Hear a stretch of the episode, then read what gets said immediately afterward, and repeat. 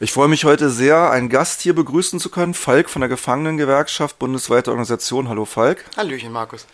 Ja, und ähm, wir haben einen konkreten Anlass. Es gibt ähm, Entwicklungen in einer Klau- und Schmuggelwirtschaft, die sich in der JVA Tegel in Berlin in den letzten Monaten öffentlich abspielen.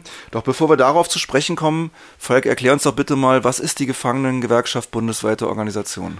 Ähm, gerne. Die Gefangenengewerkschaft bundesweite Organisation hat sich im Mai 2014 der JVA Tegel gegründet, mit dem erklärten Ziel, die soziale Frage hinter Gittern aufzuwerfen.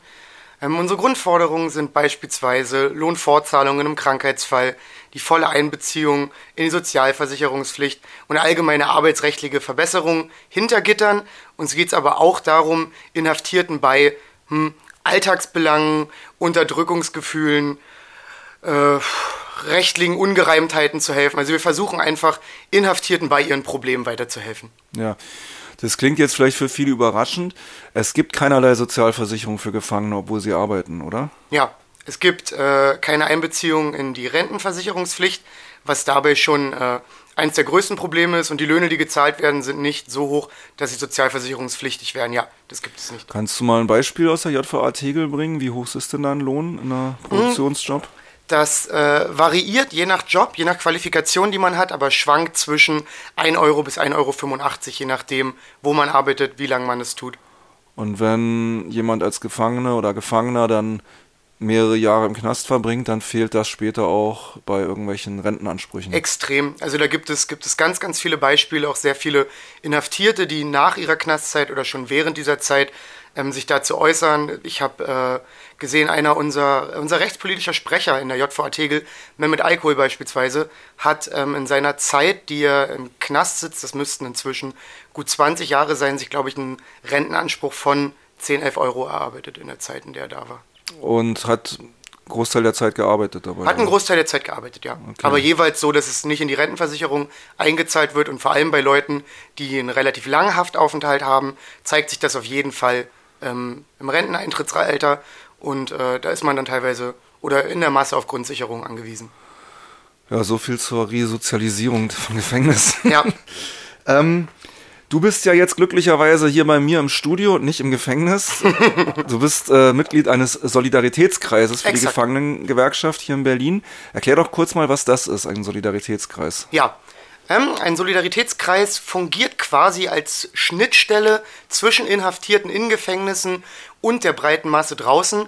Das heißt, ähm, wir bekommen viele Briefe auf Gefängnissen, die arbeiten wir dann ab und je nachdem, was die Belange sind, versuchen wir dafür Gehör in der Öffentlichkeit zu bekommen, die Presse darüber in Kenntnis zu setzen und den Leuten Hilfen an die Hand zu geben. Wir sind quasi das Sprachrohr draußen von den inhaftierten ähm, Gewerkschaftern drinne und versuchen quasi deren Anliegen zu kommunizieren und ihnen dabei zu helfen, ihre Anliegen umzusetzen.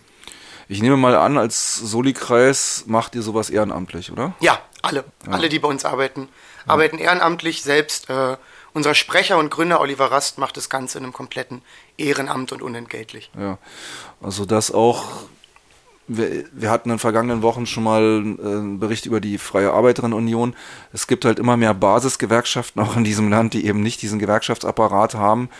Äh, logischerweise bei den Löhnen, die Gewerkschaftlerinnen in den Gefängnissen verdienen, ist es wahrscheinlich auch gar nicht möglich, Gewerkschaftsbeiträge zu zahlen. Exakt. Denn Unkosten für, das geht los von kleinen Angenehmlichkeiten bis zu Schreibmaterial und sonst, wir sind ja in ja. Knastshops auch wesentlich höher, regelmäßige Hörerinnen und Hörer von Radioaktiv Berlin wissen das ja auch. Irgendwie, wir haben solche Beispiele ja schon oft hier in der Sendung gehabt. Äh, kommen wir jetzt mal konkret auf die JVA Tegel zu sprechen. Im ja. Herbst letzten Jahres wurde zunächst von einem Schließer bekannt, dass er gegen Geld Vergünstigung für Gefangene ermöglicht hat und äh, bald gab es dann auch Ermittlungen. Worum ging es dabei und ja, kannst okay. du uns da mal ja, dafür würde ich gerne äh, zumindest ein wenig weiter ausholen. Mhm. Ähm, das äh, dreht sich um die beiden Inhaftierten Benjamin L. und Timo F., ähm, die damit damals quasi an die Presse gegangen sind, zu Frontal 21 und zum Stern, glaube ich, waren die beiden Großen, die darüber berichtet haben. Ähm, das war so, dass Timo F. Äh, im Fahrdienst eingesetzt war in der JVA Tegel. Ähm, und der Beamte, der damals quasi Fahrer war, ähm, war auch im Knast, so wie Timo sagt, äh, bekannt dafür. Das war kein Geheimnis. Inhaftierte wussten es quasi. Der hat sowohl, ähm, dieser Beamte hat sowohl Sachen von außerhalb in den Knast hereingebracht. Dabei können wir uns eigentlich vorstellen, dass es wirklich alles war. Von Drogen über Pornografie, über Handys, war alles dabei. Ähm, das Geld wurde sich dann, es waren 70 Euro, die man bezahlt hat, um etwas in den Knast hereinzubekommen. Das hat sich dann der Beamte mit dem jeweiligen Inhaftierten, der den Fahrdienst begleitet, denn das ist die normale Aufteilung, in der Regel ein Beamter und mindestens immer ein Inhaftierter, haben sich die 70 Euro aufgeteilt. Ähm, das war der Part, wie Sachen ins Gefängnis hereinkommen. Aber es hat noch eine ganz andere Ebene, dass auch Erzeugnisse aus dem Knast nach draußen geschafft wurden und dann draußen über eBay, über Kleinanzeigen weiterverkauft wurden. Das quasi der Lohn, also die, die Arbeit der Inhaftierten die eh schon extrem schlecht bezahlt wird, damit quasi zum Nulltarif ausgebeutet wurde und dann Sachen nach draußen gebracht wurden. Als Beispiel dafür, vielleicht ganz kurz, um es einordnen zu können, ähm, Timo redet da von 50 Grills, 300 Möbeln, 50 Paletten Steine. Das sind zumindest die Werte, mit denen er arbeitet. Und es ist eine enorme Menge, wenn man sich vorstellt, dass Timo da von März 2014 bis Dezember 2014 gearbeitet hat. Also nicht mal ein ganzes Jahr. Und das ist die Größenordnung, die er damit äh, ansprechen möchte. Das heißt, man kann sich auch vorstellen, dass es womöglich noch deutlich größere Ausmaße als das hat. Ja, nun kann ich mir vorstellen, dass äh, unter den äh, Auflagen von Haft so eine gewisse Schmuggelwirtschaft auch überlebensnotwendig ist für Gefangene, weil es gibt ja auch viele Sachen, die man im Gefängnis nicht bekommen kann. Ich denke da zum Beispiel an Medikamente und äh, vielleicht auch äh, Sachen persönlicher Art von ja. Verwandten, Kontakte und so weiter, die ja auch das Überleben im Knast bestimmt angenehmer machen. Ja. Ähm, Du hattest ja schon angesprochen, es gibt nicht nur den Schmuggel rein in den Knast, sondern auch den Schmuggel raus, die sogenannte Klauwirtschaft, ja. wie das in Publikationen der Gefangenengewerkschaft genannt wird. Und das hat ja einen Rahmen. Erzähl uns doch mal überhaupt von den wirtschaftlichen Verhältnissen dort im Knast. Warum wird da überhaupt produziert? Hm? Und was ist der sozusagen offizielle Anspruch dieser Produktion? Ja, ähm, Arbeit wird in, in Gefängnissen äh, der Resozialisierung zugesprochen. Es sind Resozialisierungsmaßnahmen. Ähm, was vielleicht am Anfang ein bisschen irrführend ist, wenn man es Resozialisierungsmaßnahmen nennt, weil man kann sich das durchaus schon als sehr großen Produktionskomplex vorstellen. Da gibt es eine Glaserei, es gibt eine Buchbinderei, es gibt wirklich die verschiedensten Sachen letztendlich auf dem, auf dem Gelände und da wird auch ein gehöriger Mehrwert produziert. Das ist keine Ausschussware, wie das dann auch manchmal unschön von, von äh, Politikern formuliert wird. Das ist auf gar keinen Fall, das ist keine Ausschussware, da wird Mehrwert produziert. Ähm, und es ist, wie gesagt, zum einen dafür da, um Inhaftierte mit Arbeit zu versorgen, die in erster Linie nach Definition resozialisierend sein soll. Aber letztendlich ist es halt auch der verlängerte Arm des ansässigen lokalen Gewerbes, die halt für Billiglöhne innerhalb eines Knastes produzieren können und damit die Kosten für ihre Arbeit da möglichst gering halten können und damit größere Gewinne erwirtschaften können.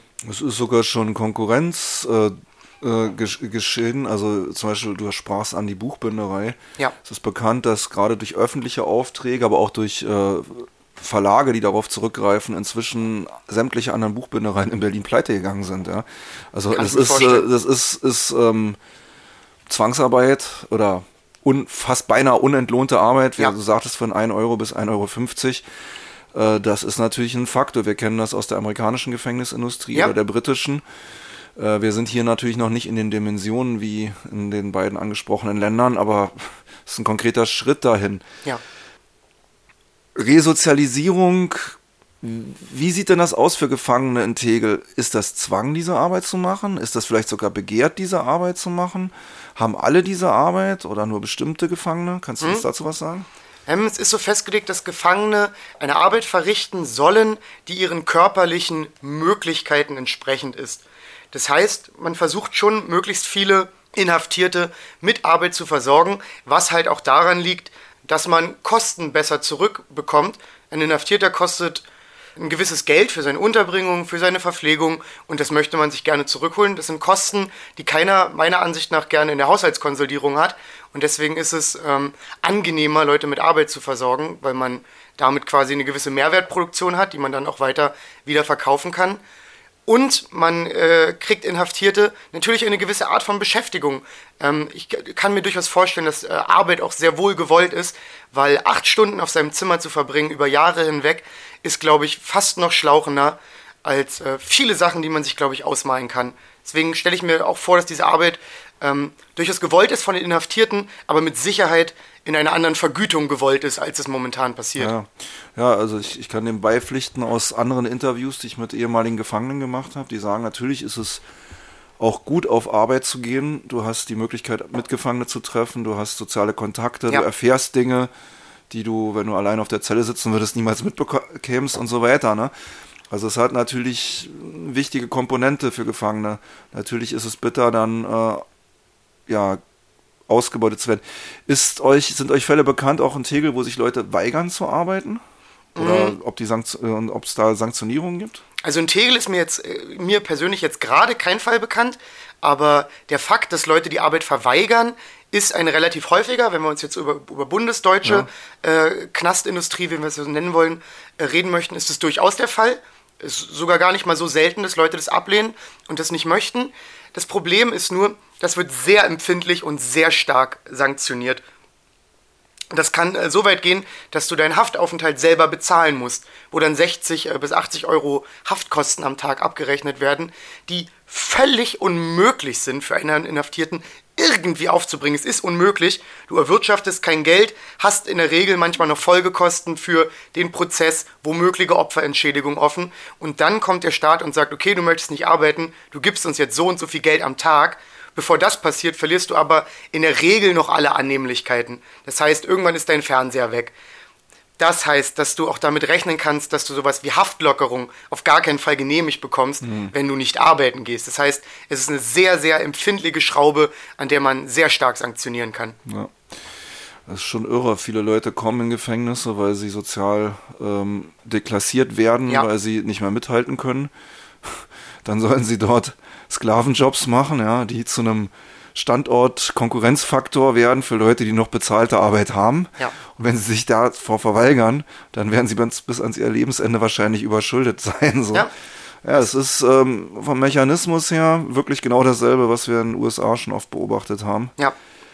Ich muss äh, nochmal dazu sagen, dass die Verhältnisse in den USA natürlich deutlich gravierender sind, auch die Zwangs- und Gewaltmaßnahmen, die Gefangenen ja. dort angetan werden. Glaube ich, von den Erfahrungen, die ich bisher sammeln konnte durch Interviews und Einblicke, ja. sind wir da doch noch glücklicherweise ein paar Jahre von entfernt. Aber es ist deutlich, wohin die Reise geht, denn das alles ist ja nicht vom Himmel gefallen. Das gab es vor 20 Jahren noch nicht. Das hat sich entwickelt. Das ist ein stetiger Anstieg. Ich wollte noch mal fragen, ihr als Gefangenengewerkschaft hier in Berlin und überhaupt auch bundesweit, wo hakt ihr denn bei solchen Konflikten ein? Was sind denn eure Ansätze dagegen zu halten? Ja, ähm, zum einen ist immer äh, sehr wichtig, ein Presseecho zu schaffen. Es ist immer sehr wichtig, mit der Presse in Kontakt zu äh, treten, mögliche Publikationen herauszubekommen, um die breite Masse äh, zu erreichen. Denn ein Problem, was mir in meiner äh, mehrjährigen Arbeit da besonders untergekommen ist, ist, dass Leute es einfach nicht wissen. Die Leute wissen einfach nicht, wie in Gefängnissen produziert wird. Sie, sie wissen nicht, sie können es sich nicht vorstellen oder womöglich möchten sie es sich nicht vorstellen, wie sich das anfühlt, inhaftiert zu sein und quasi einer Zwangsarbeit äh, zu unterlegen. Das heißt, wir versuchen immer möglichst große Teile der Öffentlichkeit zu erreichen, um so einen gewissen mh, gesellschaftlichen Diskurs anzuschließen, ob wir das überhaupt möchten als Gesellschaft, ob wir das richtig finden. Und dann gibt es natürlich auch äh, die Möglichkeit beispielsweise, dass Abgeordnete Anfragen stellen, äh, parlamentarische Anfragen werden da teilweise gestellt, ähm, um da quasi Leute zur Rechenschaft zu ziehen oder zumindest zu einer Aussage zu bewegen. Ähm, ansonsten versuchen wir Inhaftierte auch immer mit Soli-Post ähm, ihnen zu zeigen, dass wir das wissen, dass es draußen Leute wissen und dass wir versuchen, ihnen zu helfen, dass wir quasi immer wieder zeigen, okay, ihr seid nicht allein damit. Mhm. Glaubt nicht nur, weil ihr im Gefängnis sitzt, kriegen wir oder andere Leute draußen das nicht mit. Macht euch keine Sorgen und wir geben das Beste, ähm, euch dabei zu helfen. Und äh, das ist so für mich ein wichtiger Teil an Soli-Arbeit, Leuten innerhalb eines Knastes zu zeigen, dass wir draußen alles Mögliche versuchen, damit Leute das wissen und sich über kurz oder lang die Produktionsbedingungen, Arbeitsbedingungen und Lebensbedingungen im Knast verbessern können.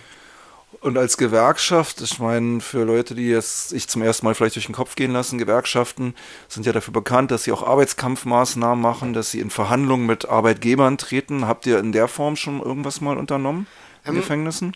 Das ist, das ist ein sehr schwieriger Bereich. Das ähm, variiert teilweise von Landesregierung zu Landesregierung. Ähm, über lange Zeit hinweg wurde uns einfach nur bekannt gegeben, dass dies nicht vorgesehen ist. Eine Gewerkschaft ist nicht vorgesehen, dass Inhaftierte eine Beteiligung in dem hohen Maße haben. Da gibt es nach Paragraph 160 ähm, des Strafvollzugsgesetzes die Gefangenen mit Verantwortung. Ähm, und das ist allgemeine Auffassung im, im gängigen Recht, dass es ausreichend wäre, eine Auffassung, die wir nicht vertreten. Mhm. Aber darauf wird sich sehr schnell bezogen und gesagt, okay, das gibt es nicht, weil es das nicht geben darf nach unseren Gesetzen, was für uns ein sehr großes Problem ist. Und ähm, die Möglichkeit, einen Arbeitskampf aufzunehmen im Sinne von Arbeitsniederlegung ähm, ist so nicht möglich. Ähm, wenn man in, einem, in einer JVA seine Arbeit niederlegt, und am besten noch anderen Inhaftierten dazu erzählt, es auch zu tun, weil ein Streik lebt ja nun mal auch in der Solidarität untereinander, dass es dann halt auch wirklich alle tun, ähm, wird das als oder kann das als Aufruf zur Meuterei und als Meuterei gewertet werden, was dann sehr empfindliche Sanktionierungen mhm. nach sich ziehen kann, sodass Inhaftierte das in der Regel nicht tun. Es gab allerdings ein, äh, meiner Ansicht nach, sehr schönes Beispiel in der JVA Butzbach, wo ähm, ein großer Anteil von Inhaftierten, es müssten glaube ich 80 oder 90 Mann gewesen sein, ähm, in Hungerstreik getreten sind. Und das ist ein interessanter Kniff. Wer sich innerhalb einer JVA im Hungerstreik befindet, muss nicht arbeiten, weil für sein medizinisches Wohl gesorgt werden muss. Er wird dann quasi überwacht, bekommt eine gesonderte medizinische Versorgung und ist nicht mehr verpflichtet zu arbeiten. Und das war äh, ein sehr interessantes Zeichen zu sehen, dass sich 80 Leute so miteinander solidarisieren und sagen, okay, wir machen das jetzt alle und wählen das quasi als Form der Arbeitsniederlegung. Aber es ist grundsätzlich nicht vorgesehen, dass man es kann, nein. Ja. Wo können denn interessierte Hörerinnen und Hörer, die das jetzt hören, mehr Informationen über die Gefangenengewerkschaft finden oder sich vielleicht auch mit euch in Verbindung setzen, wenn sie Ideen haben, Vorschläge oder irgendwie euch in irgendeiner Form unterstützen wollen? Ja, erstmal würden wir es immer begrüßen. Wir freuen uns immer, ähm, wenn Leute daran Interesse haben. Wir versuchen da auch alle immer mit Informationen zu versorgen oder gerne mit ihnen zusammenzuarbeiten, wenn sich das in irgendeiner Form anbietet. Ähm, das wäre zum einen unsere Internetseite, die ggbo.de. Da ist auch alles weitere aufgeführt. Da sind beispielsweise rechtliche Empfehlungen für Inhaftierte, Auszüge aus parlamentarischen Anfragen. Wir führen da immer einen Pressespiegel, wo man das alles quasi nachlesen kann. Ähm, ansonsten sind wir auch auf sozialen Medien vertreten. Das heißt, es gibt eine Facebook-Seite, die Gefangenengewerkschaft bundesweite Organisation heißt. Es gibt einen Twitter-Kanal. Also man kann uns sowohl über Social Media als auch quasi über unsere Internetpräsenz, die ggbo.de, erreichen. Und ihr macht ja wahrscheinlich auch öffentliche Veranstaltungen. Steht da jetzt im Frühjahr, Sommer einiges an, habe ich gelesen oder gehört in Berlin. Ja, ich glaube, dass am 3.3. im Café Kralle im Wedding eine Veranstaltung ist, zum 18. März, no. zum Tag des politischen äh, Gefangenen. Und danach müsste es dazu auch noch Folgeveranstaltungen geben, wo ich die genauen Termine jetzt nicht im Kopf habe, aber ich glaube, die nächsten Wochen bis zum 18.03. Ähm, ist einiges an Infoveranstaltungen. Immer sehr interessant, sich das anzugucken. Ähm, die werden in der Regel von Oliver Rass geleitet, ähm, wie gesagt, Sprecher, Gründer der Gefangenengewerkschaft, der sehr, sehr viele interessante Themen äh, da anbieten kann, sehr gut erzählen kann und auch für Nachfragen danach immer zur Verfügung steht. Also jedem Interessierten ist es nur sehr zu empfehlen, sich mal so eine Infoveranstaltung anzugucken. Man erfährt Dinge, in der Regel erfährt man Dinge, von denen man nicht gedacht hat, dass sie so sind oder so funktionieren, wie sie es mhm. dann doch tun. Falk, ich danke dir vielmals ich für die Information. Mal. Und nochmal am Ende die Webseite vielleicht für alle Hörerinnen und Hörer, die sich das vielleicht aufschreiben wollen. Kannst du nochmal bitte ansagen? Ja, gerne. Das ist die ggbo.de. Vielen Dank. Ich danke dir.